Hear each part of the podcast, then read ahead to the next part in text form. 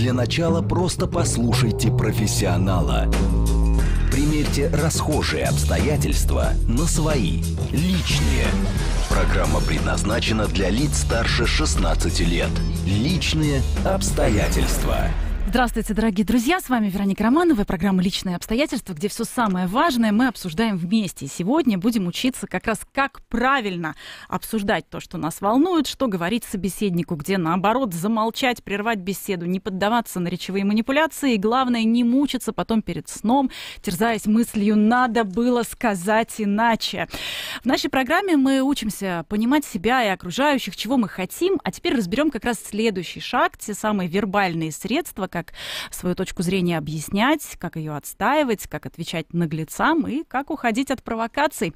Пишите ваши вопросы. СМС-портал плюс семь девять два пять четыре восьмерки девять четыре восемь. Телеграмм для ваших сообщений говорит МСК-бот. И не забывайте, что программу нашу можно не только слушать по радио, но и смотреть видеоверсию, например, в Ютьюбе или ВКонтакте. Там тоже очень удобно писать комментарии. Разберем конкретные кейсы. Как надо ответить или как надо было ответить.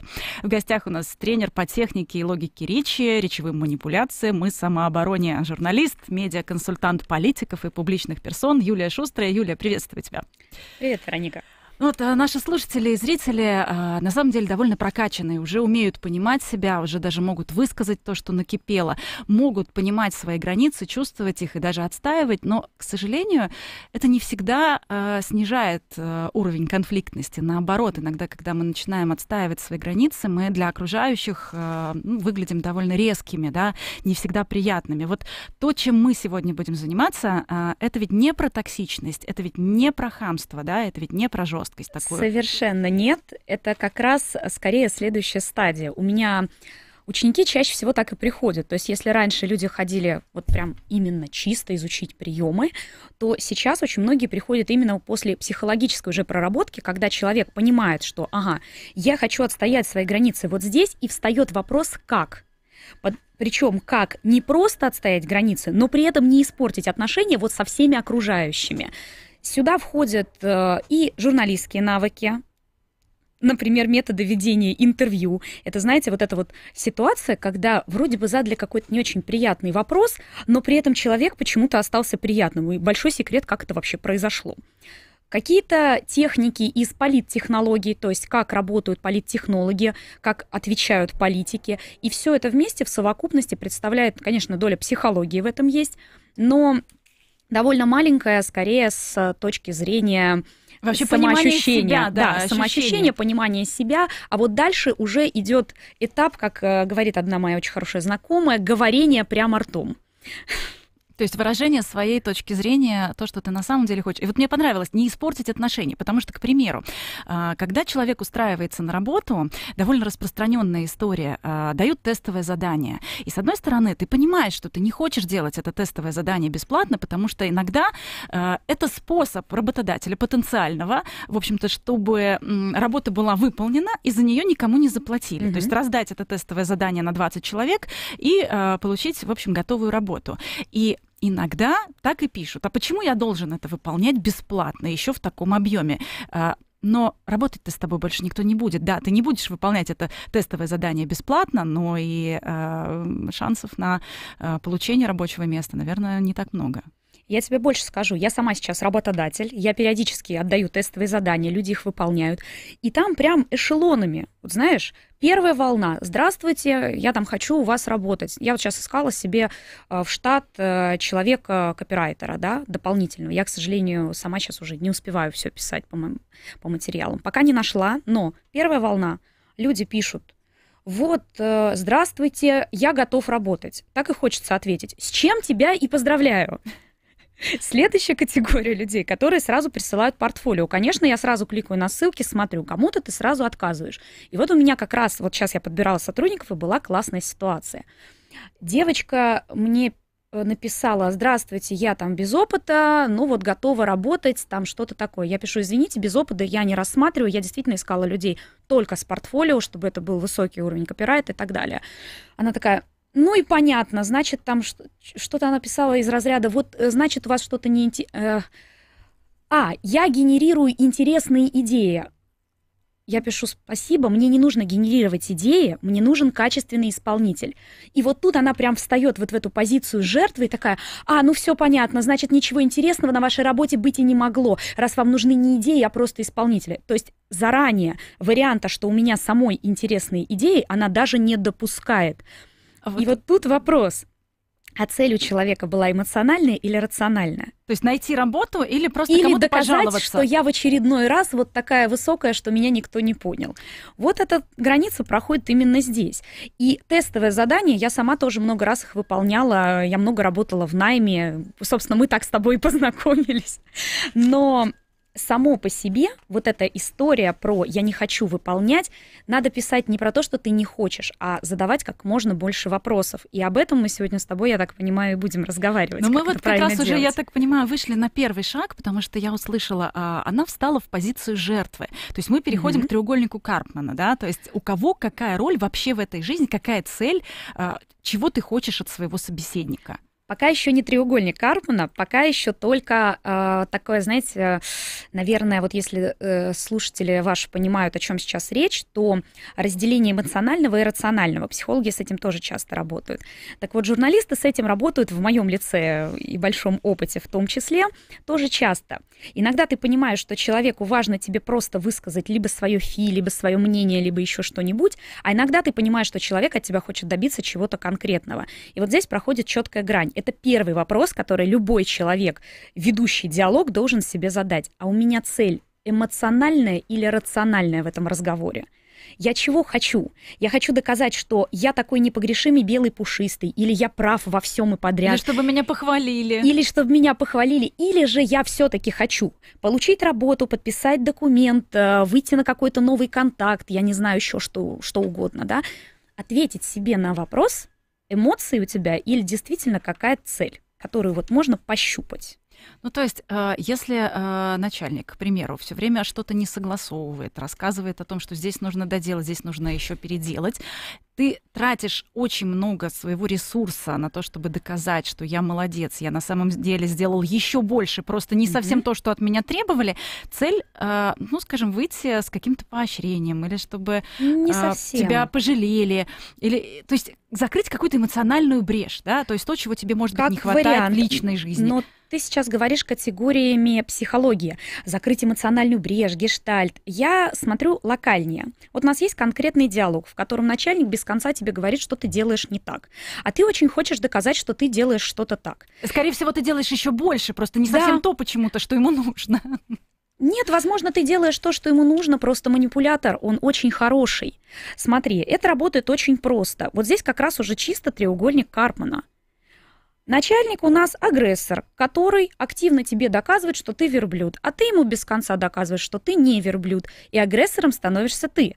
Потому что именно в позицию «да я вам сейчас все докажу» встают агрессоры, а не жертвы. Пусть даже внутри ты чувствуешь себя жертвой. Сейчас немножко запутала, но треугольник Карпмана надо смотреть с двух сторон. Вот мы сейчас напомним, у нас есть э, большая программа отдельная, mm-hmm. которая посвящена треугольнику Карпмана, можно найти ее в записи. Это история про а, спасатель, жертва, агрессор. Угу. И, э, как правило, ты себя ассоциируешь с кем-то одним. Но, возможно, на самом-то деле все немножко иначе. Все чуть-чуть иначе. Есть, так сказать, главная роль в треугольнике Карпмана, а есть, назовем ее, роль второго плана.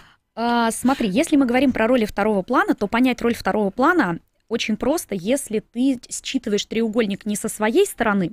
Мы привыкли все читать со своей стороны. Но любой человек, он все равно такой себяшничек.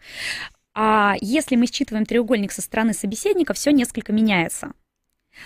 Задавать себе вопрос нужно не кто я в треугольнике. Это понятно, мы всегда либо жертва, либо спасатель, никогда ни в коем случае не агрессор. Да? Угу. Надо смотреть, а кем ты являешься для твоего собеседника. Ну, то есть, если свекровь, вот, к примеру, да, если свекровь а, всегда а, пытается помочь вам, причинить добро, mm-hmm. то она вызовет, например, сантехника, забыв вам про это сказать заранее, то она сама приедет а, и начнет вам рассказывать, э, какой у вас должен быть распорядок дня. То, а, значит, в единственный день, когда вы отдыхаете, приехала и начинает тут мыть вам полы у вас на глазах, mm-hmm. хотя вам хочется исключительно тишины. Она-то в своих глазах спасатель. Все правильно а в твоих глазах она будет агрессором. Но треугольник нам нужно смотреть со стороны свекрови. Она спасатель, значит, и триггер мы ее закрываем как триггер-спасатель. Это, кстати, сейчас в рамках нашей подготовки рассказала кейс одной из моих учениц. Спойлер, мы этот триггер уже закрыли, ситуация уже улучшилась. Как мы это сделали? Очень просто. Вот смотри, из раза в раз она причиняет добро, причиняет добро. Вы с ней спорите, она опять причиняет добро. И здесь именно случай вот именно причиняет, да, не несет, а причиняет. Mm-hmm. Что мы делаем? Мы начинаем ее, во-первых, активно хвалить, потому что задача спасателя спасти. И если ты ему даешь понять, что он уже спас, как бы mission complete, все, Задача закрыта. Это первый шаг. Это, возможно, она остановится на этом. Нет, на самом деле у практически любого человека, и опять же, это ближе к психологии, есть триггеры, которые, если ты их регулярно закрываешь, то он начинает делать то, что тебе надо. Это уже фишка манипуляторов. Это уже на моей, на темной стороне силы так себя люди ведут.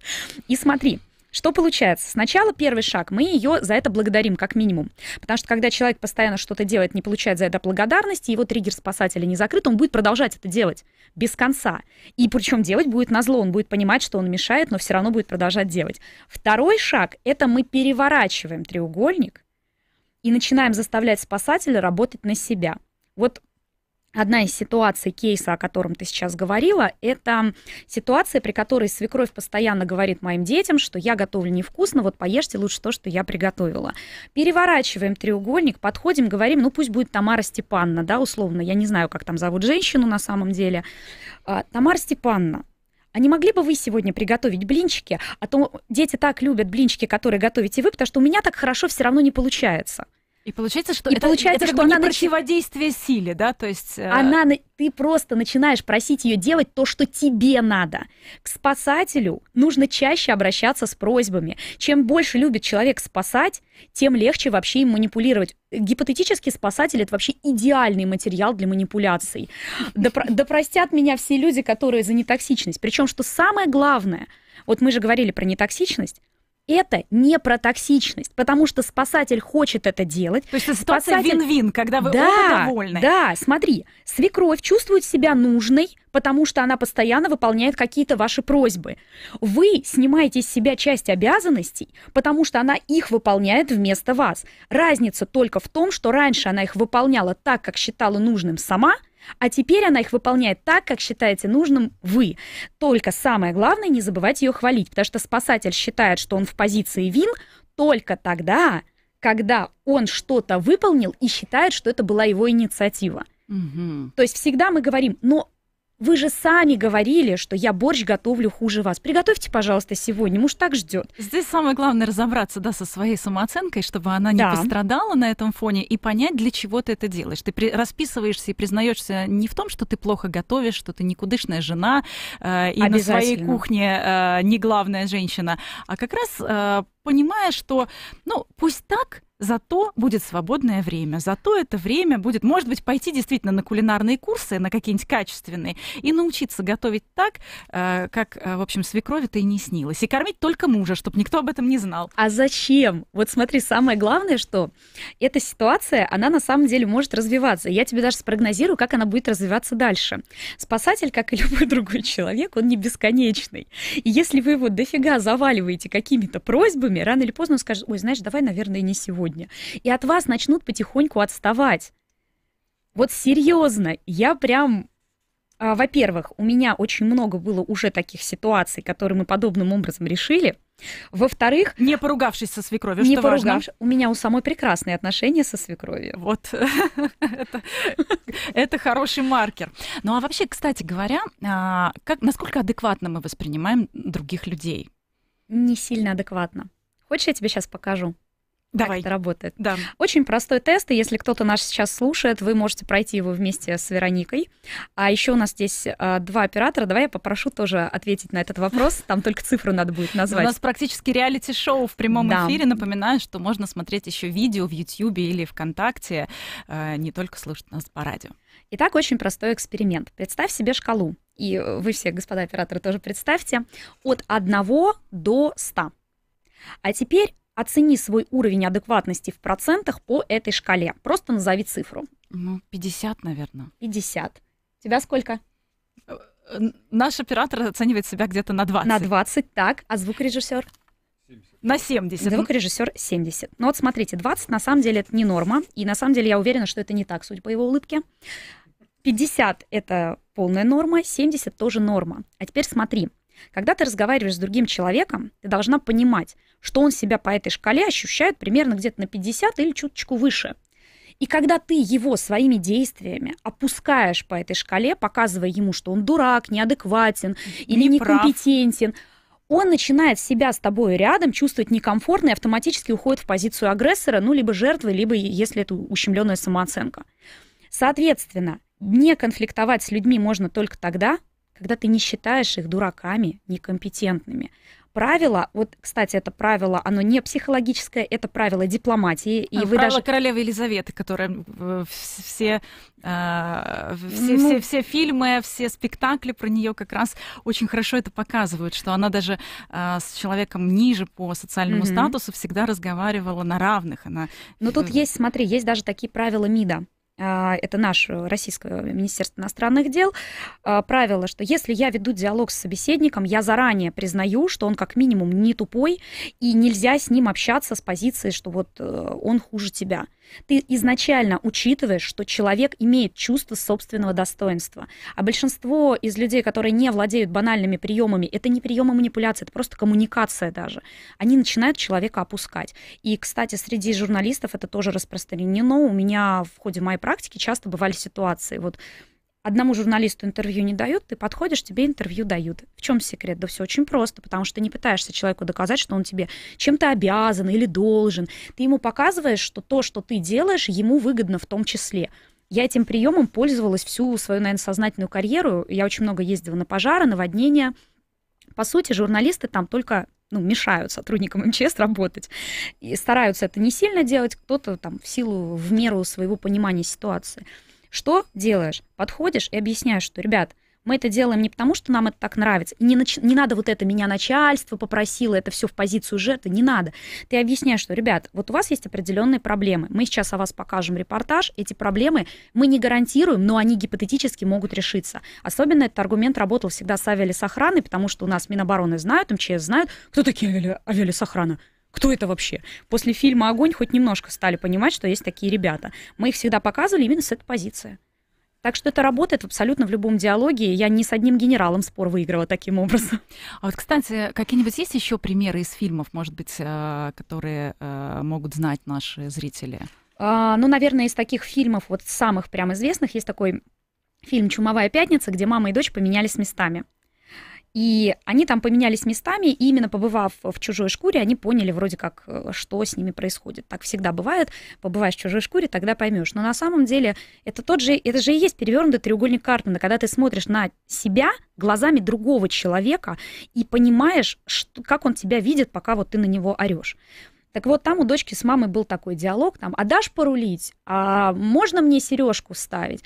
И когда я это задание, у меня этот кусочек в качестве задания идет на практикуме, я их отдаю людям, говорю, какая здесь цель у девочки? Они говорят, вставить сережку, порулить машиной. Нет, Говорю, э, нет, чтобы ее мама уважала, чтобы она признала в ней э, взрослого. внимание. А там еще на заднем сидении сидит брат, который постоянно подзуживает, и мать все время говорит, что ты брата обижаешь, хотя на самом деле там мальчик маленький, но он ведет себя довольно агрессивно по отношению к старшей сестре.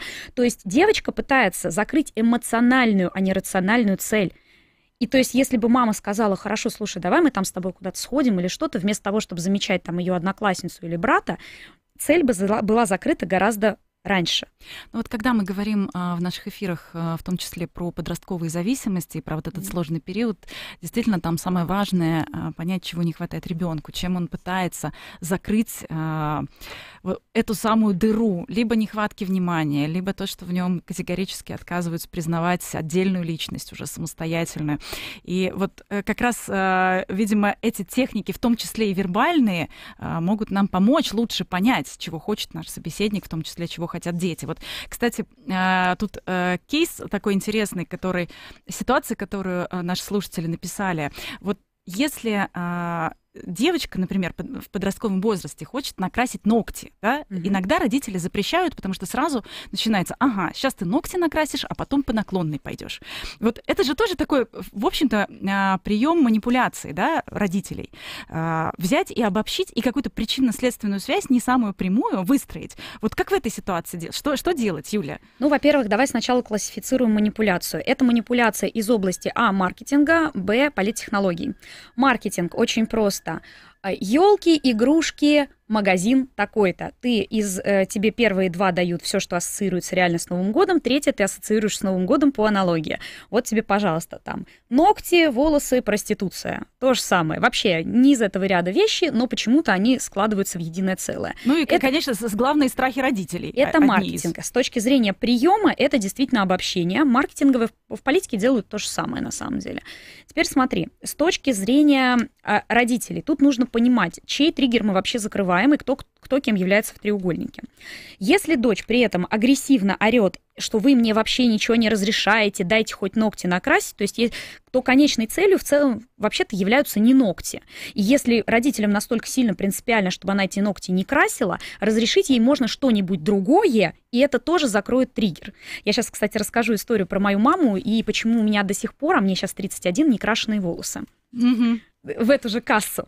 Теперь смотри, вторая часть. Если триггер мы закрываем не у девочки, а у родителей, то есть если девочка хочет эту проблему решить, и ее рациональная цель действительно накрасить ногти, то тогда нужно смотреть откуда идут аргументы и почему родители считают это недопустимым. И вот здесь э, моя любимая фраза «мне недостаточно информации для того, чтобы дать ответ».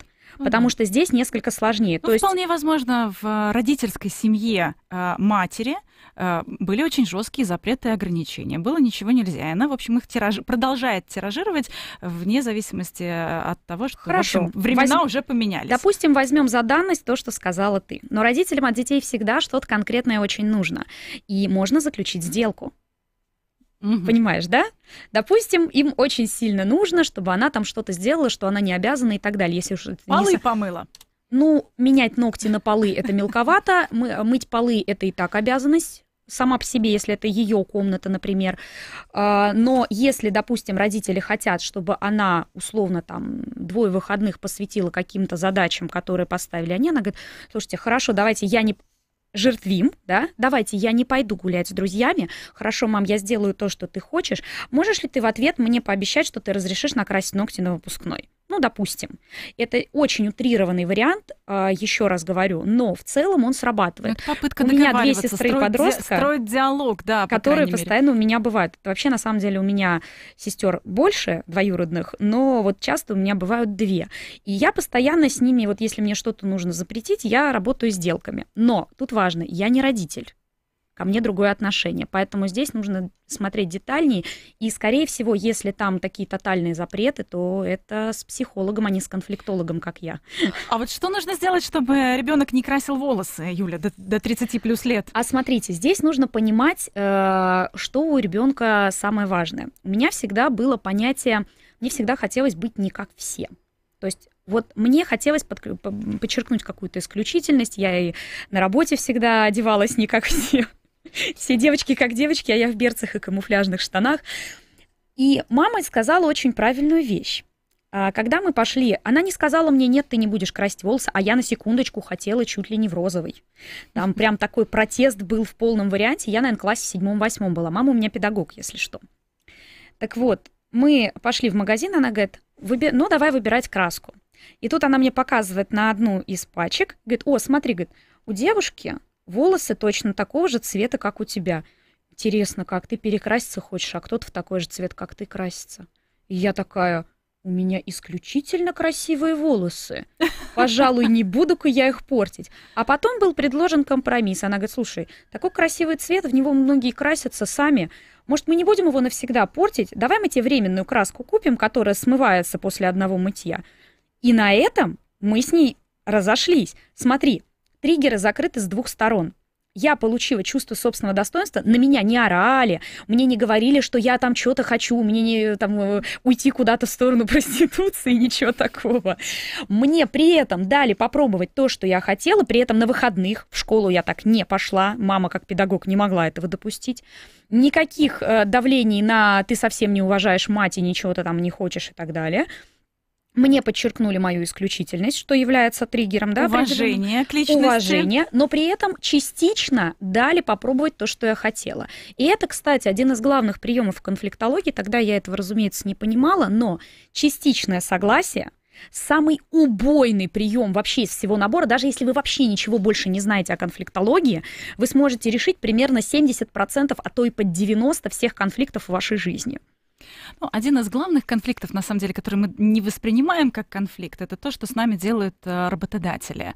Когда mm-hmm. без вас мы ничего не сможем, все остановится, никаких выходных и так далее, и так далее. Это тоже, в общем, Да, такой... да, это я, это я. Сразу хочется сказать, да, это я такой незаменимый, это без меня ничего не будет, это без меня все обрушится, да? да. Чувствуем вот этот синдром спасателя. Это, я, я люблю свою работу, я приду сюда в субботу. Так, ну а теперь э, мы э, можем перейти к частичному согласию. Никто не мешает тебе согласиться с тем, что да, я действительно делаю очень много работы. Кстати, Наверное, мне пора взять выходной. Потрясающе! А мы как раз сейчас э, сделаем э, небольшую паузу, будем внимательно э, слушать новости, а после продолжим. Еще раз приветствуем всех, кто, возможно, к нам только что присоединился. С вами Вероника Романова, программа «Личные обстоятельства». И сегодня у нас в гостях тренер по технике и логике речи, речевым манипуляциям и самообороне, журналист, медиаконсультант политиков и публичных персон Юлия Шустрая. Мы сегодня говорим про речевые манипуляции, про самооборону, про то, как отставить свою точку зрения. Юлия, еще раз приветствую. И э, я так э, полагаю, что мы призываем всех писать вопросы и конкретные ситуации. СМС-портал плюс семь девять два пять четыре восьмерки девять четыре восемь 8. Телеграм для сообщений говорит МСК-бот. За самый интересный ваш вопрос что-нибудь, э, как минимум, э, подарим разбор вашего кейса да? Ну а вообще, даже если вы просто написали вопрос или даже не хотите его писать, но хотите разобраться с этой темой, вы можете запросить в любой абсолютно моей соцсети памятку по манипуляциям и обороне от них. Там базово, вот та информация, которая есть в эфире, она базово будет там изложена, причем ага. красиво, со схемочками, картинками, вот все как мы любим. Вот мы начали про частичное согласие, да, да? А, но мы не закончили, потому что а, может ли вообще быть частичное согласие в некоторых ситуациях? Может быть, оно даже невозможно, когда, ну, к примеру, в одной семье есть конфликт по политическим взглядам и так далее. А, что, что в этой ситуации делать? Разве можно частично, например, где-то согласиться? Можно. Частичное согласие — это самый, ну, если вот так выражаться, то прям хитрожопый прием. Вот по-другому его вообще не назовешь. Смотри, а, приведу пример, который я обычно там в методичке ставлю. У меня есть соседка, которая ненавидит собак. Мы сейчас пока не будем политику трогать, да, просто вот на собаках, как говорится, на, на, ко- на кошках потренируемся, да. Вот смотри, она не любит собак. Мы едем в лифте, и она мне начинает рассказывать вот эти собаки загадили весь двор, э, уже от них деваться некуда, наступить некуда. Угу, еще без намордников. И вот, без вот, намордников. Вот, вот, да. вот. Угу, ну ты дальше угу. сама можешь накидать, это несложно. Там вполне предсказуемое развитие беседы. Вопрос, могу ли я с ней согласиться? Ну, частично, наверное. Если без намордников, если не убирают, то, конечно... Стоп, ты ушла в содержательную часть. А вот теперь смотри. На секундочку, у меня вообще нет собаки. Mm-hmm. У меня есть соседка с собакой напротив, прям она не с другого этажа какая-то женщина, а нормальная собака, за ней убирают. Я вообще ничего против собачников не имею. И вот теперь, э, внимание, когда я с ней разговариваю, я говорю, да, действительно, двор в последнее время стал какой-то не очень опрятный. Я сказала что-то против собачников? Нет. Я выразила какую-то готовность как-то с ними бороться? Нет. Я как-то обозначила свое мнение по поводу собак вообще? Нет. Однако же я ей ответила, и разговор на этом закончен. Хорошо, а можно сказать, что она продолжит дальше давить, там уже можно позицию обозначить четче. Э, да, я считаю, что достаточно грязно, но не думаю, что дело только в собачниках. Но это если будет второй виток. А на, этот, на этом моменте мы можем уже доехать до низа, да, и, в принципе, разговор откроется. прекратится сам по себе. Это один из приемов Главное, принудительное прекращение беседы. В, ли, в лифте с таким человеком. Но, кстати, если придется застрять в лифте, вот какие есть шаги? Действительно, правильно ли я понимаю, что мы ее э, ожидания, в общем-то, не э, удовлетворяем? То есть она считает, что сейчас с ней вступят, наверное, в конфликт, да? Мгм. То есть она, вероятно, хочет поругаться, хочет, так сказать, какой-то агрессии, да? Вот в этом, э, наверное, вот поэтому Или чтобы ее пожалели. Э, Нет, чтобы пожалели, нет. Смотри, когда человек стоит... Она вот, давай, по треугольнику Кармана. Идем по классике, как я с учениками работаю. В какой позиции по отношению вообще к миру стоит женщина? В жертве. Нет. Собаки плохие, виноваты во всем, она от них страдает. А-а, Нет? агрессор. Разница в чем? Смотри, агрессор всегда считает, что он прав. Его задача донести до тебя свою правоту. То есть она, она, стоит- спасатель? она агрессор. И она понимает, что она агрессор. А, она есть- нападает. Ты же Ага. сама сказала, что она хочет э, поругаться. Ну, Мгм. у нее есть это под- подсознательное желание. Вот, это агрессор, и она, скорее всего, себя даже, ну, можно, может, не осознает, но она в агрессоре. То есть закрывать нам по Карману надо агрессора. А как закрыть агрессора? Агрессор считает, что он прав. Ну, так дайте ему понять, что он хоть в чем-то прав. Мозг в этот момент немножечко, как тебе сказать, он не совсем понимает, что произошло. Ты же правильно сказала, она ожидает, что с ней будут ругаться, а с ней согласились. И ступор. А что дальше-то делать? Да, в общем-то, и все. Дальнейшего. А у, на- не, как- а у нас не было плана Б. Вот. Э, Часто это отсутствие плана Б дает один из двух вариантов. Либо вообще окончание беседы, либо второй вариант – это замешательство, которое позволяет тебе выработать э, какую-то стратегию, у тебя появляется пауза. И в том и в другом случае ты в плюсе. Но самое интересное, что агрессор тоже в плюсе, потому что эмоционально он немножко закрылся. Другой вариант. Вот мы сейчас говорили про ситуации, когда на фоне политики родственники ссорятся. Ты выбираешь из речи оппонента абсолютно любой тезис, тот, с которым ты бесплатно... э, бесплатно. Бесплатно, в общем-то, Это профдеформация, да. э, С которым ты э, безопасно для себя можешь согласиться, то есть без вреда для своей личной позиции. Например, тебе человек говорит, там вот А вот мне понравился, кстати, э, очень пример. Я когда готовилась к нашему эфиру, пример был а, про классную руководительницу, Да. про учебник. Опять учебник без обложки.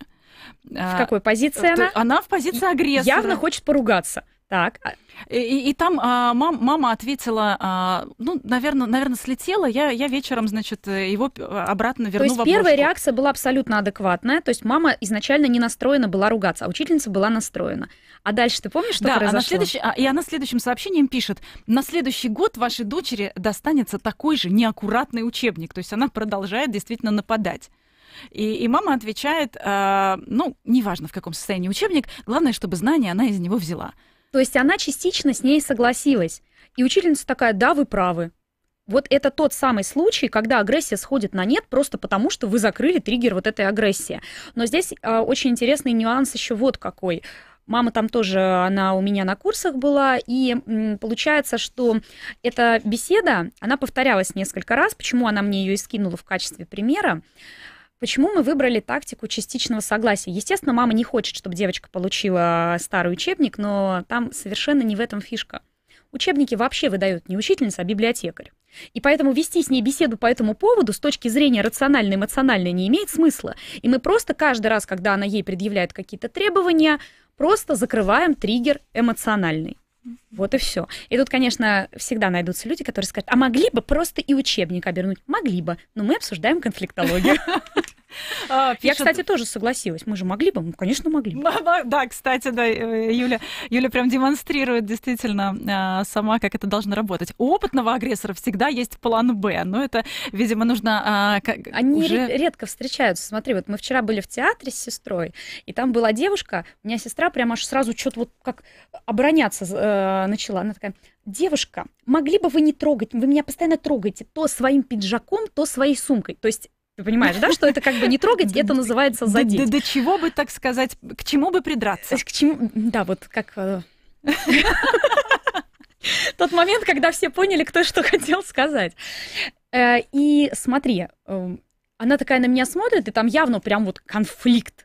А девушка, э, там ну, Хот- не совсем девушка, там скорее женщина такая Хотела была. да? докопаться, хотела Да. внимания. Я такая к ней поворачиваюсь, а она такая, могли бы вы меня не трогать, То- то- а то вы то своей сумкой, то пиджаком. Я говорю, То взглядом. и я такая поворачиваюсь, говорю, могла бы. Я больше вообще ничего не сказала, ты понимаешь? И она стоит такая, и только воздух ртом хватает, потому что в обычных ситуациях, когда у тебя неподкованный собеседник, а что вы считаете, что я вас трогаю? Да я вас вообще не трогала. Это та ситуация, когда ты начинаешь объяснять, что ты не верблюд. Я просто не стала этого делать. Я так веду себя все время, чем неимоверно, разумеется, бешу огромное количество людей ежедневно. Но с другой стороны, это так или иначе спасает от конфликта. Да.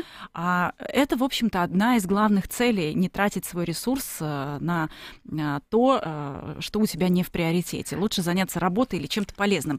Э, а когда начальник начинает требовать выполнения задачи на повышенных тонах, какой есть метод? Может быть, считалочка, чтобы не сорваться, не нагрубить с использованием, в общем, всего трехэтажного. Э, Юля, вот Смотрите, здесь нужно... Вопрос разде... от Руслана Николаевич. Здесь нужно разделить э, задачу на три части.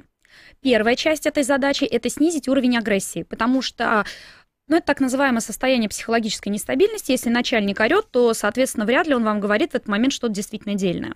Второе – это выяснить содержательную часть, то есть действительно понять, чего от вас хотят. И третье – красиво выйти из диалога. Первую часть эмоциональную, мы закрываем приемами типа понимание, частичное согласие, еще там есть цитирование, их э, пять приемов всего, которые можно применить. Например, он орет, да вы вообще ничего не делаете, вы ничего нормально, это конструктив, нет, это не конструктив. Вам не сказали, что конкретно вы не сделали. Так, да, знаете, вот в этот раз, наверное, что-то пошло не так. Он даете проораться еще один круг, ну, буквально там секунды 3-5, он, ни, ни один человек не может орать или злиться бесконечно. У нас ресурс на это все равно ограничен. Вторым шагом вы начинаете задавать это чистой техники интервьюирования, вы начинаете его добивать просто альтернативными вопросами. То есть первый вопрос. Хорошо, скажите, пожалуйста, а вот здесь нам нужно сделать на 15 страниц или на 10 страниц? Ага, хорошо, на 10. На 10 страницах вы хотите, чтобы мы уместили только вот это или еще вот это, это и это только альтернативные вопросы, потому что вопросы с открытым э, ответом, ну то есть когда вы да спрашиваете, нет. а почему? человек не способен э, на них отвечать в состоянии психологической нестабильности частично согласились с чем-нибудь безопасным.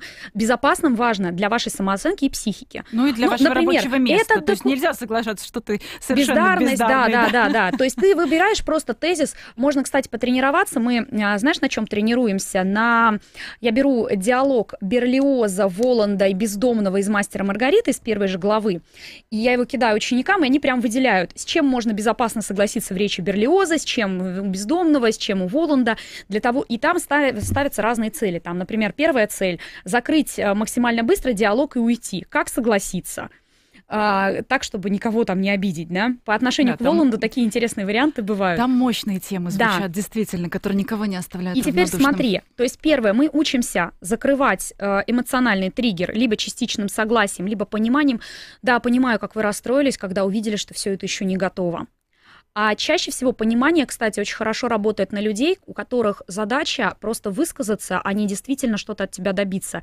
У меня, например, как у человека, ведущего блог, часто бывают ситуации, когда мне пишут такие просто не целые э, излияния с какими-то эмоциями, и здесь важно ответить, что да, я понимаю, хорошо, что вы высказались и так далее. То есть я, просто я, поддержать кстати, и подкрепить. Я, кстати, это видела, потому что я давно слежу, так как мы, опять же, там много лет назад вместе работали, продолжаем друг за другом следить, э, и в том числе там за э, открытыми лекциями, я иногда наблюдаю там, а, иногда бывают комментарии, а зачем вы, мне, а, зачем вы мне это пишете?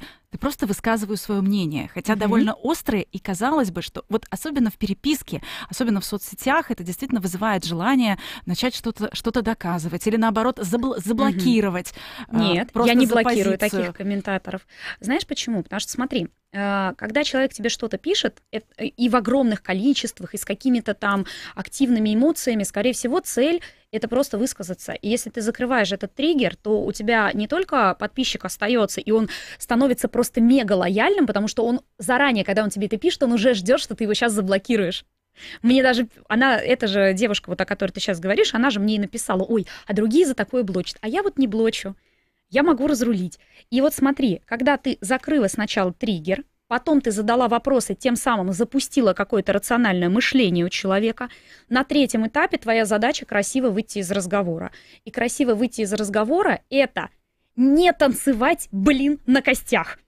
Не надо вот это ты понял, да? Ты понял, я тебя вот... Я тебя сделала. Да, да, не надо этого. Если вы психологически понимаете, что, смотри, я выше 50%, человек выше 50%. Мы уже решили все вопросы, которые хотели рационально.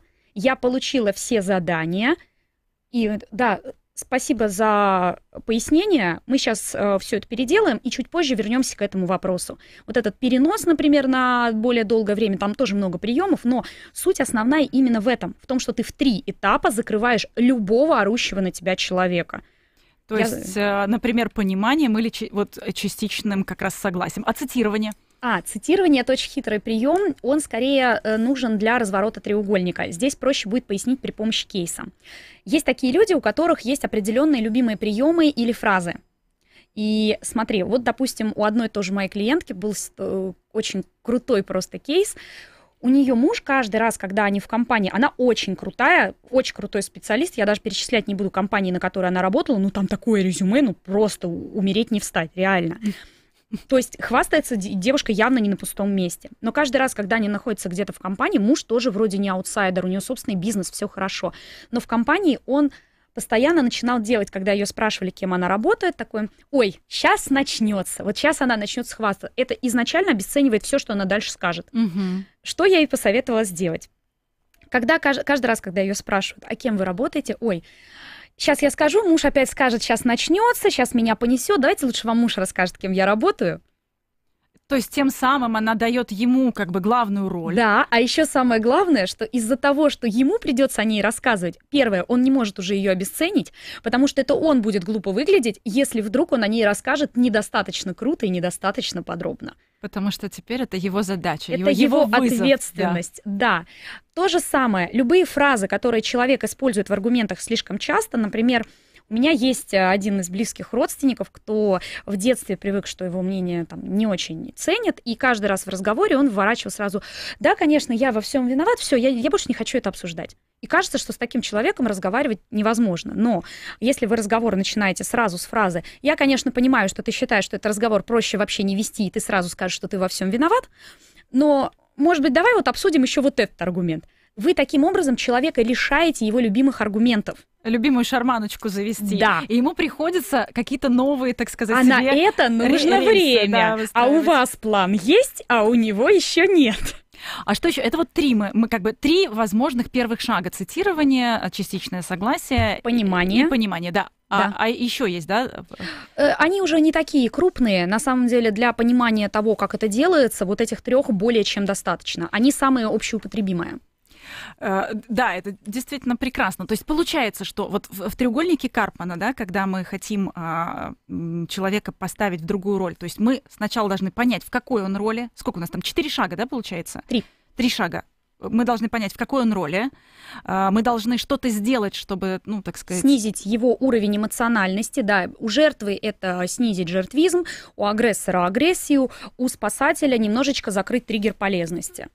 Угу. Ну и тем самым уже переходить к тому, что А дальше что конструктив. Дальше надо уметь правильно задавать вопросы. И если вот в первой части э, приемы амортизации, треугольник Карпмана, это все еще очень сильно отдает психологии, то второй этап это журналистика вообще в голом виде. Это просто умение правильно задавать вопросы, чтобы, внимание, получить не просто ответы, а ответы, которые нужны именно тебе. Так, это вот очень интересно. То есть, во-первых, альтернативные вопросы. Да, с вариантами ответа. Э, сразу То скажу, есть мы не даем третьего, третьего варианта, Почему который третьего? нам Ты не можешь нужен, дать три-четыре варианта. Главное, чтобы все варианты подходили лично тебе.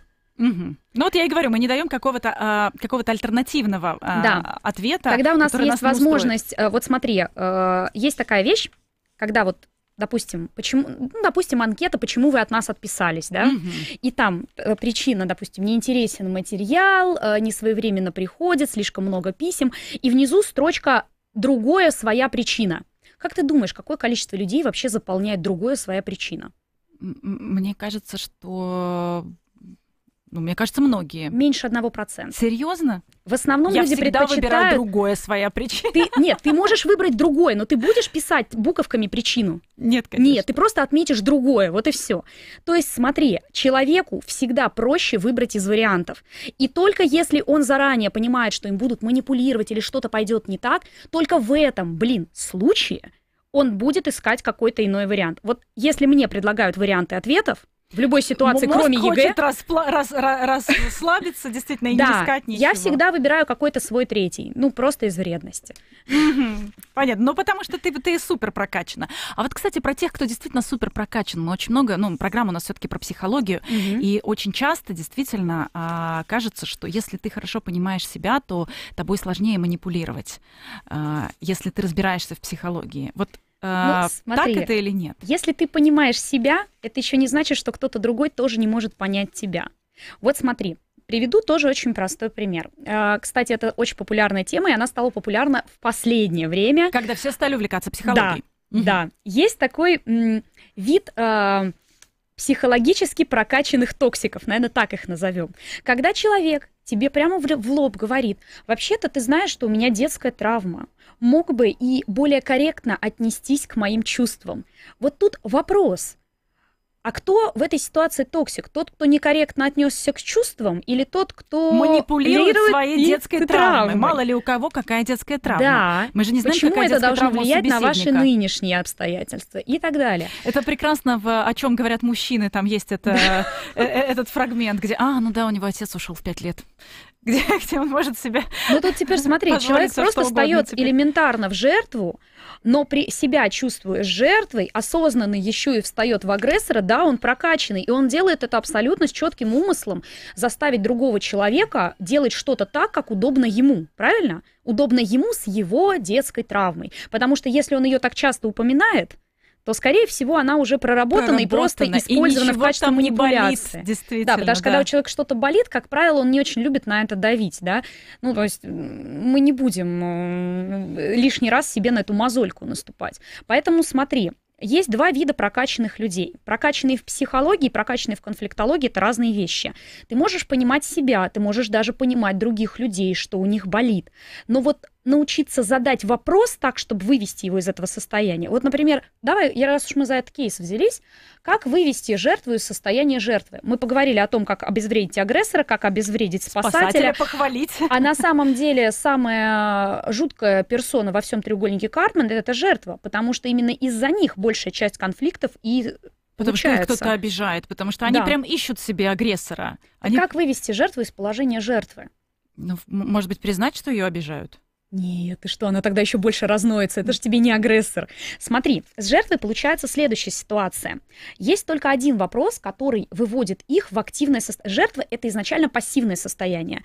Поэтому обезвредить жертву и превратить ее в кого-то другого или вывести за пределы треугольника можно только вопросом «и что ты собираешься с этим делать?» Угу. А, сейчас а, приведу. А, а, да, а потом выясняется, что на самом деле ничего вполне устраивает вся эта ситуация. Да, да. И есть вторичные выгоды, причем целый пакет этих вторичных выгод, которые. А меня не интересует. Вот я общаюсь с жертвой, меня не интересует, какие выгоды она от этого получает. Моя задача сделать так, чтобы мне мозг ложечкой не ели. И вот смотри, очень э, сейчас приведу прям классику. Если ты сейчас спросишь у слушателей, у кого есть подруга, которая постоянно ноет, что у нее что-то плохо, те практически, наверное, процентов 70 напишут, что такая подруга есть. Или подруга, или родственница, или родственник. Вот такой человек, у которого всегда патологически все плохо. Вот патологическая жертва. И вы всегда, скорее всего, встаете по отношению к этому человеку в позицию спасателя. Угу. Знаешь, вот это вот, ну, Давай Допустим... я тебе помогу, я найду тебе новую работу, давай я найду тебе да. другого мужчину, давай мы тебя да, с кем-нибудь давай познакомим, мы, давай, давай мы куда-нибудь сходим, Давай мы, мы твою машину в сервис отвезем, у меня знакомый есть, который в механике шарит. И всегда жертва начинает играть в игру «да, но».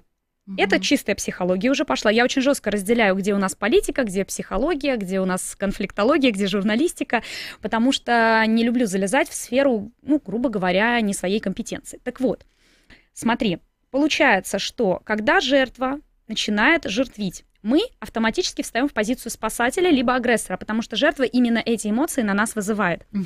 Но схема ломается, если мы не встаем ни в ту, ни в другую позицию, а выходим за пределы треугольника. Как мы это делаем? То есть как мы можем отреагировать спасателям? Помочь, посоветовать. Жертвам угу. категорически никогда, ни при каких обстоятельствах нельзя ничего советовать, даже если очень сильно хочется. Вторая ситуация – это мы начинаем ее ругать, это часто родительская позиция, да ты сам ничего не можешь сделать, да сколько ж так можно, и жертва начинает ощущать себя святой, как, кстати, вот девушка из переписки, где, значит, у вас нет никаких интересных задач. Да, значит, то, с это... чего мы начали как раз нашу программу. Да, да, да, да, то есть жертва говорит, я буду страдать за свою правду. Mm-hmm. А если ты говоришь, М, Слушай, да, у тебя нет парня. Ну, и, э, а как ты его искала в последние месяцы? Да, в общем-то, никак. Так. А что ты... А, ну, то есть, в принципе, для тебя это не настолько проблема, да? Нет, ну как же, это проблема. У всех есть, у меня нет. А, ну, то есть, получается, ты как-то собираешься ее все-таки решать, ты что-то хочешь с этим сделать? Ну, дальше, наверное, вопрос, а как решать? Может быть, ты мне поможешь, подскажешь? Ой, слушай, у меня настолько странный жизненный опыт, наверное, тебе это не подойдет. То есть ты сразу, получается, уходишь, да, с э, позиции Конечно. спасателя? Я ухожу с, пози- с позиции спасателя, я прям отказываюсь это делать.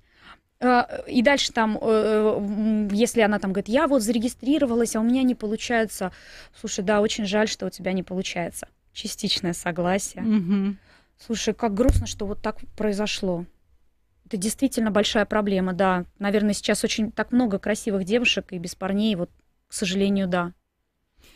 И все, я не буду ничего советовать. Это мой мозг, я не дам есть его ложечкой.